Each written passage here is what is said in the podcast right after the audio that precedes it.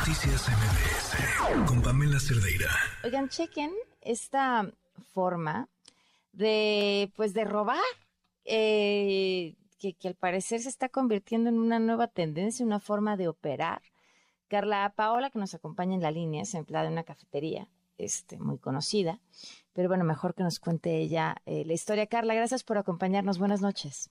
Hola, buenas noches. Cuéntanos, Que ¿qué, qué justamente fue?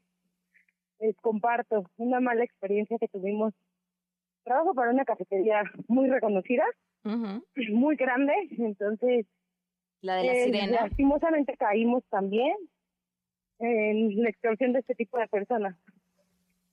Eh, al- se presentó la semana pasada un chico bien vestido con aparente uniforme de un Cinépolis. Eh, presuntamente preguntando si queríamos cambio. Eh, traen un modus operandi en donde conocen muy bien los movimientos de, me imagino, muchos establecimientos. Eh, algunas veces, pues, el cambio nos demanda en la operación y tenemos que estar cambiando entre locatarios. Ok. Eh, este chico se presenta como un encargado de justamente Cinepolis y nos dice, oye, ¿quieren cambiar? No, pues que sí. Eh, no llevaba el dinero, en ese momento cuando se presentó conmigo pues no accedí. Mandamos a, nos dice, ¿sabes qué? Vayan a Cinepolis, ahí voy a estar, voy a entregar valores. Obviamente nosotros desconocemos los días que ellos puedan entregar eh, valores Claro. eh, llega, va otro compañero, lo mismo lo aborda en la entrada. Digo, eh, caímos mucho en, ahora sí que en su trampa, porque traía muy parecido el uniforme o su vestimenta. Le recibe el dinero, eh, le dice, oye, ya te doy el cambio, ya tengo valores aquí. Este, si quieres dame los billetes nada más en lo que le entrego eh, total dinero y te traigo luego luego el, el cambio El cambio. pasan alrededor de cinco minutos. Eh, me avisa mi compañero, estoy esperando todavía el dinero. Y yo, ¿cómo? Dice, sí, pero se acaba de meter a su oficina. Para entrar a su oficina en un Cinepolis es la misma entrada hacia la sala.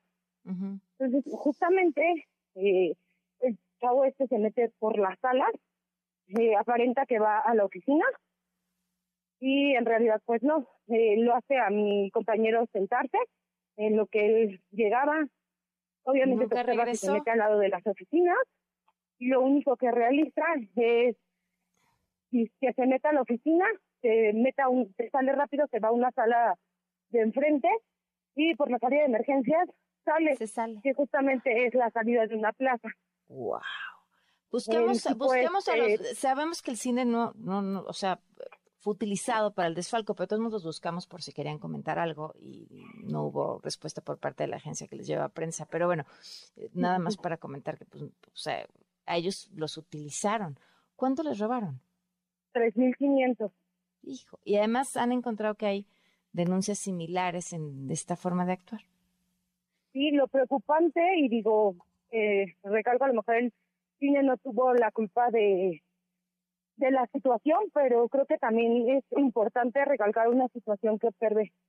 Eh, al revisar los videos, este, el tipo este se mete a la sala donde solamente hay un señor adulto, en donde no hay un filtro por parte del cine. O sea, hoy me pregunto, ¿se puede meter cualquier tipo? Yo creo hasta poder hacer algo en contra de algún usuario y no se dieron cuenta. Es, es algo, la verdad, muy preocupante, porque digo, el señor que estaba era un único señor que estaba en la función y ya adulto. Le preguntamos al señor, ¿vio a alguien? No, lamentablemente no vio el señor en una persona adulta.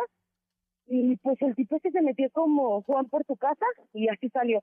Se salió Wow. por el estacionamiento, de igual manera, y por- justamente por donde entran los vehículos y tampoco se percataron. Y entonces, pues sí, recalco, es un modus operandi que tienen ya muy bien marcado el cómo lo hacen. Pues te agradezco mucho que nos hayas contado esta historia para la gente que nos está escuchando que tenga un negocio que esté, que esté atenta, porque seguro ya se ha echado a varios. Muchísimas gracias. Exacto. Muchas gracias a ti. Noticias MBS